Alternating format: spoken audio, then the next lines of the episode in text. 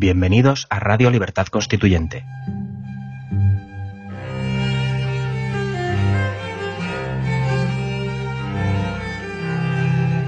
Están escuchando Los Florilegios Diarios de Trevijano.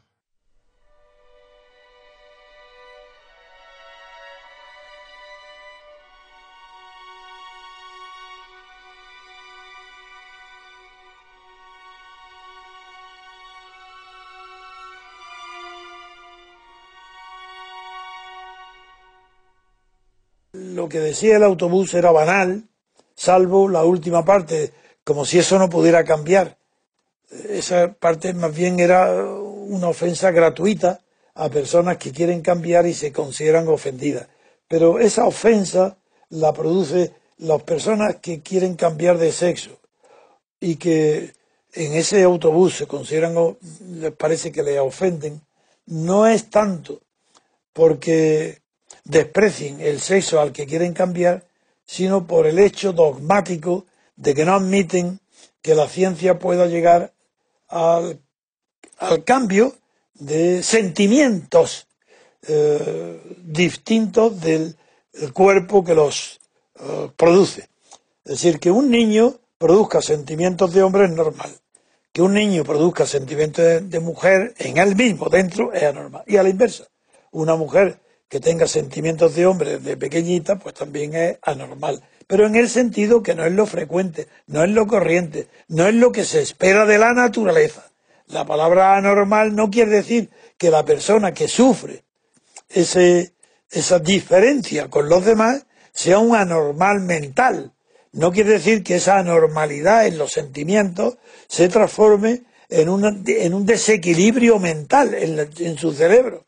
No, eso no lo quiere decir pero también tienen que acostumbrarse estas personas homosexuales o con tendencia a transformarse, tienen que acostumbrarse que a que se les llame anormales en el sentido de que no es la norma, de que son un 5, un 6, un 3, un 10%. Pues eh, eh, no, lo normal es el 90%.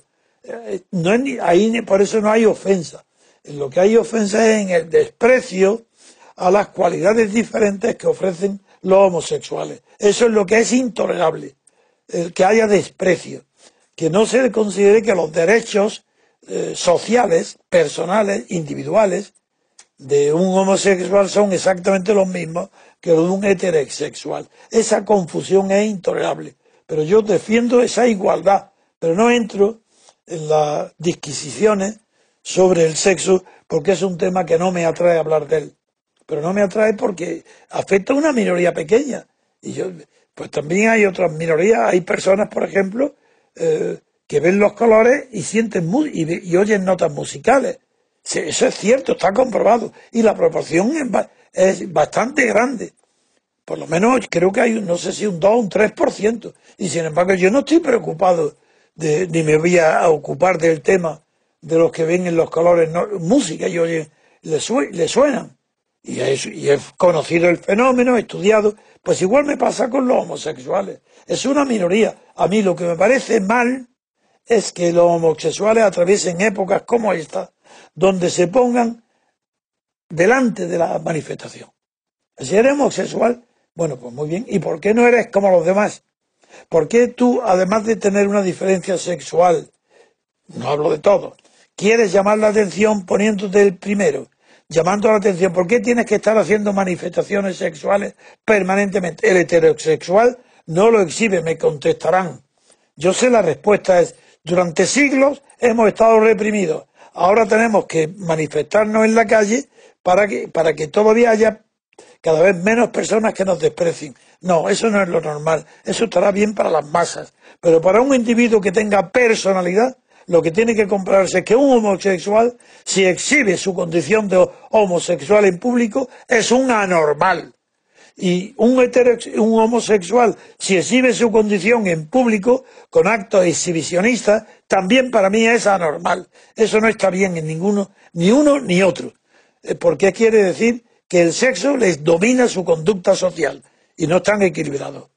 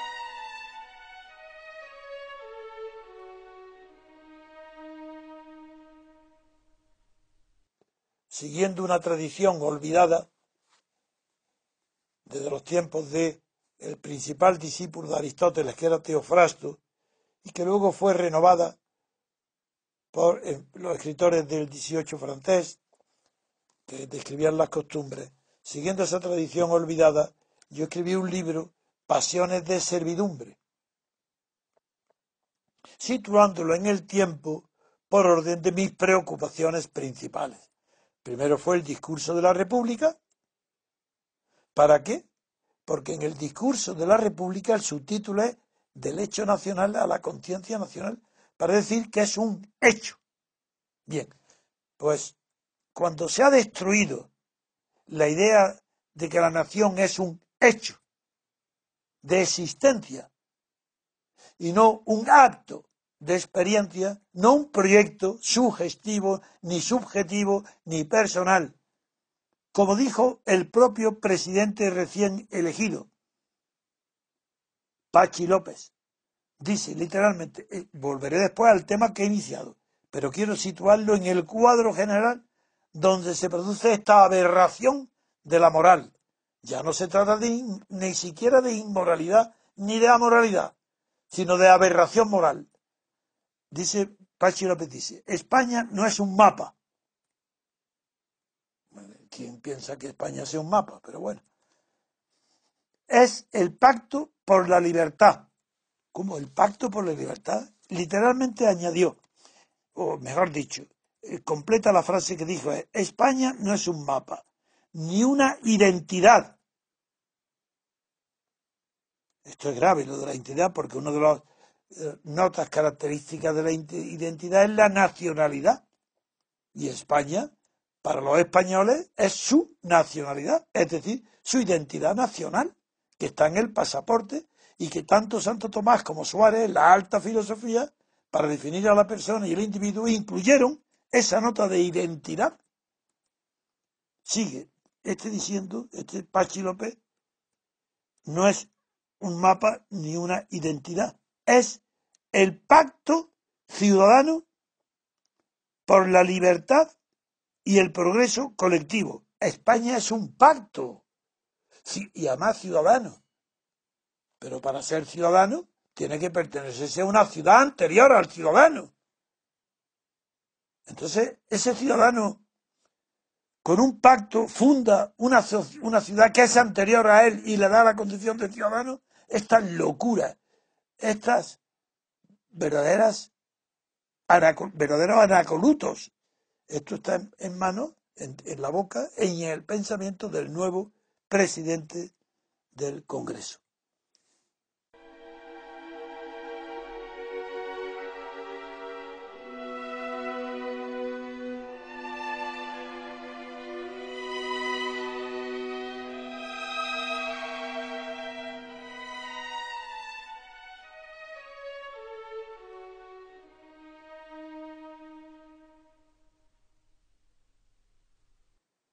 Por ejemplo, mi condena de la servidumbre voluntaria, el enigma de Etienne de la Boissy, que yo he sido quien lo ha sacado y lo he puesto de actualidad en Europa. Antes ya de eso ni se hablaba, que es la servidumbre voluntaria. ¿Por qué votamos a quien nos daña?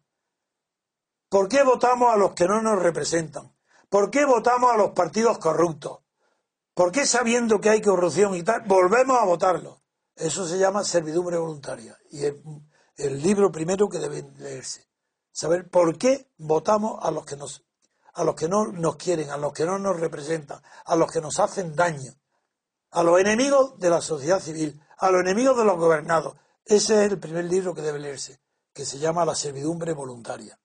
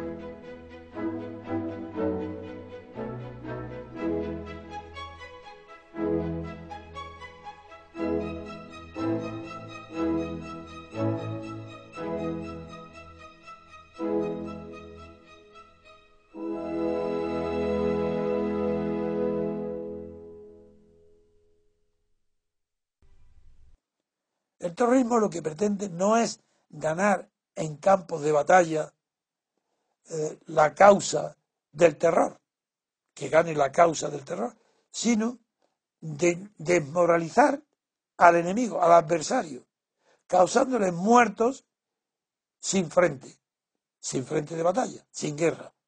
Por eso en Francia hoy eh, se producen dos contradicciones, hemos visto, que no hay guerra civil, una en Estados Unidos con las invasiones de Irak para combatir el terrorismo de las Torres Gemelas y en Francia para responder al acto ahora último del terrorismo yihadista, la declaración de guerra pues es injustificada. Eso está mal, eso es retórica, eso es para hacer comprender que es tan importante lo que ha pasado que le llaman declaración de guerra, pero eso no es verdad, porque no puede haber una declaración de guerra si no hay un territorio de donde parten ataques terroristas. Este, sí, es una guerra al territorio, pero el caso de Francia no porque los, que hacen el terror vivían en Francia o en Bélgica, no tenía, ahí no ataca Francia, ataca al yihadismo, bien, pero eso, eh, el terrorismo es otra cosa. Y la guerra de liberación, como la de Argelia, fue guerra civil, otro ejemplo raro. Guerra civil, ¿por qué? Porque le Pied Noir, los franceses de origen que habían nacido ya o llevaban tiempo o están establecidos en Argelia, llamado Pied Noir, eran partidarios de que continuara Francia dominando y teniendo el control total de Argelia. Y combatieron contra el terror que hubo, batallas o sangrientas, y hubo enfrentamientos de verdad. Entre, y emplearon el arma del terror, pero también hubo, eh, en la, para entrar en los eh, sitios más peligrosos de las ciudades, hubo enfrentamientos civiles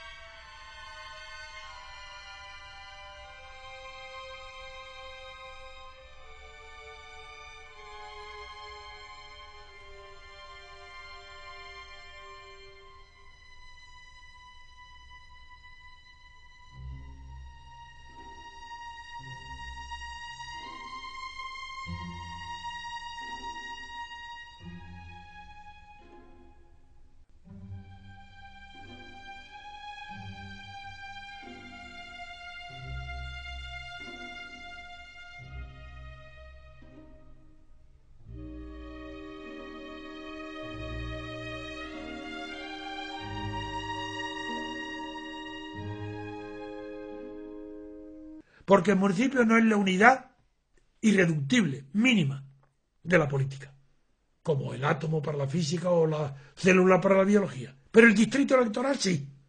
Si el distrito electoral es la unidad irreductible de la política, amigo, ahí está el elemento eh, a partir del cual se puede construir la ciencia política. El poder propio viene del distrito electoral, que antes que se creen los municipios con poder propio, pues antes eran villas del rey, regidas por el absolutismo.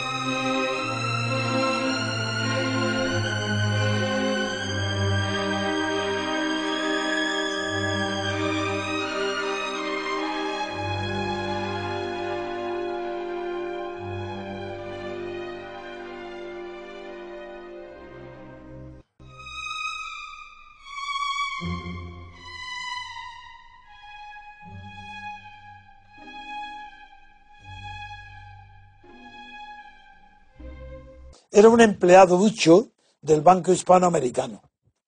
Y, eh, un, y un día vino a verme Novais, corresponsal de Le Monde.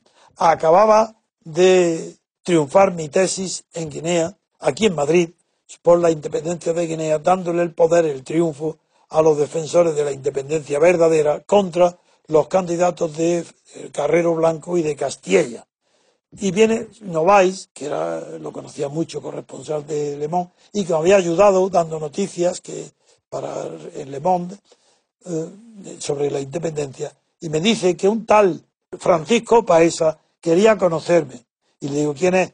Y me dice, es un, un empleado, un funcionario del Banco Hispanoamericano que quiere ir a Guinea para fundar un banco. Y propone que yo te diga a ti eh, que yo formo parte, eh, Romero Robledo, un abogado también, pero que tú seas el presidente y tal. Digo, hombre, pero ¿qué estás diciendo? Yo, yo no puedo hacer jamás eh, ni un negocio en Guinea porque yo lo he hecho por razones políticas y no quiero tener ninguna relación con el dinero y Guinea. Bien, se fue, nada, no pasó nada. Luego me llaman desde Guinea. Yo había roto mis relaciones con Macías porque nombró, lo he contado otras veces, no repito, nombró de ministros a dos personas que yo no conocía nunca y que declararon en la eh, comité de los 24 que habían venido a mi despacho y que yo le había puesto un millón de pesetas encima de la mesa, como era mentira, y Macías lo nombró ministro, yo rompí con Macías, dije que yo no iba a Guinea porque yo no, no, tenía ningún interés en Guinea. Bien, y, pero después, estando roto mi relación con Macías, y no hablando con él, y habiendo sido brusca mi, mi ruptura, me llaman por teléfono en el mes de diciembre, por ahí unos tres meses ya después de que yo he roto. Y me llama por teléfono uno de los ministros, Jesús Oyono, uno de los ministros de Macías, y me dice, aquí ha venido un tal Paesa, que acompañado de Novais y de Armando, y, y han convencido a Macías de que ellos van a, pueden fundar el Banco Nacional de Guinea Ecuatorial para emitir moneda. Y yo me reí digo, ¿y qué? Dice, no, es que Macías se va firmado en un papel, él no sabe esto, y te llamo, le llamo a usted, don Antonio, a ver qué hacemos, y digo, digo, bueno pues por lo pronto lo que digo es exigirle que haya un depósito de lo que sea, de dinero, de oro, de dólares, algo para... Si como no lo tiene, son mentiras, es un empleado que no tiene banca ninguna. Bien, lo hicieron así. Y cuando llegó Paesa en un avión con el Tesoro Nacional para depositarlo en el banco, habiendo obtenido ya gratis que le dieran un gran, un buen edificio en la plaza principal de lo que entonces era Santa Isabel, en Fernando Po, hoy Malabo, pues todavía llegaron. Y como estaba Jesús no advertido por mí, le llevó la policía con él y al bajar del aeropuerto el cajón con el Tesoro Nacional le obligó a abrirlo entonces abrieron el cajón y estaba lleno de revistas de mujeres de, caché. Entonces Macías le dio un plazo de 48 horas para salir de Guinea que no volviera a pisar allí. Bien, mientras tanto, me llaman de Suiza un, eh, una persona muy conocida, un inglés, muy relacionado, para decirme que en Suiza se estaban cotizando acciones del Banco Nacional de Guinea, un tal Paesa. Y yo ya le cuento la verdad. Bien, entonces me dice, uno, que este paesa recibía a la gente en un palacio, en un, no, un palacio no, un chalet lujosísimo en la orilla del lago Lehmann, que era propiedad de la viuda de su carno.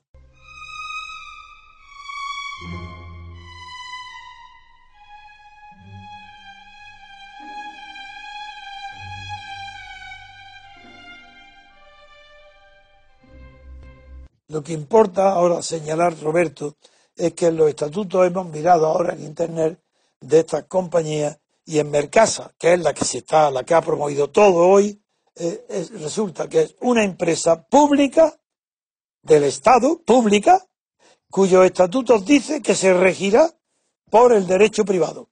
Así, cualquier cosa. Ahí está, ahí está. Esa es, por eso España está rota. Es el Estado el que está roto, porque no hay nada público, todo es privado. Privado es la corrupción son las personas.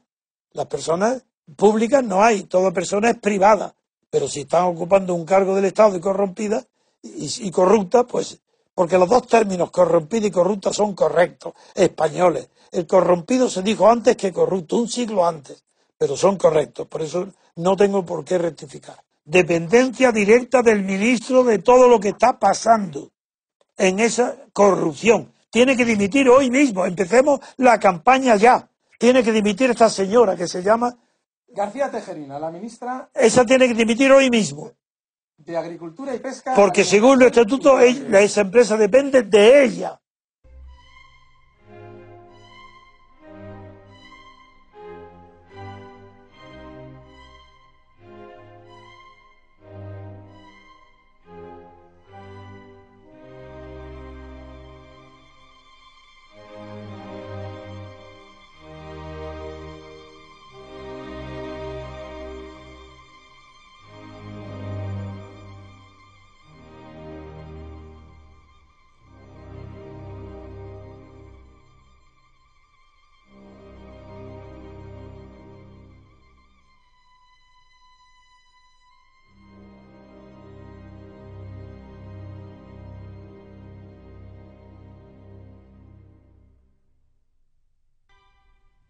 Que el impuesto de sucesiones es grabar dos veces la misma bien, el mismo patrimonio, porque si un padre se lo deja a su hijo, ya ha pagado todos los impuestos por adquirir ese bien. Dejarlo a sus hijos no parece que sea un acto susceptible de ser volver a ser grabado.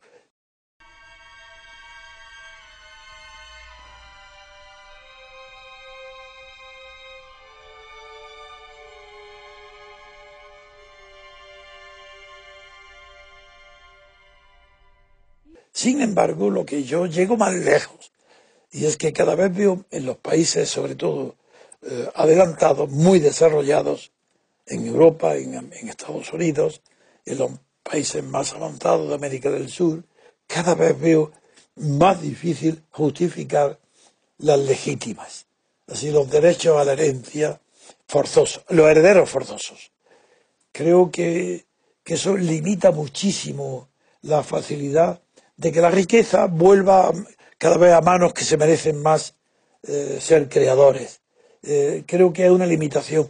Y siendo tan respetuoso como soy con la familia y con la historia y con el pasado, porque soy revolucionario, y un revolucionario o respeta o es todo palabrería, o respeta el pasado para dar, apoyado sobre el dar pasos de gigante, pues sin embargo estoy cada vez más en contra de los derechos forzosos, de los herederos forzosos, de las herencias que tienen que ir obligatoriamente a los hijos y que el testador, que a lo mejor puede conocer a personas que podrían hacer un uso mejor para la sociedad o para, o para los propios pensamientos o lo que ha concebido en su mente individual el testador, puede hacerlo mejor un extranjero, un extraño, dicho quiero decir, fuera de su familia, que no su propio hijo. Pues cada vez yo creo que la legislación debe ir suprimiendo los derechos forzosos. Pues naturalmente, que el padre que quiera dejar a su hijo, que haga testamento.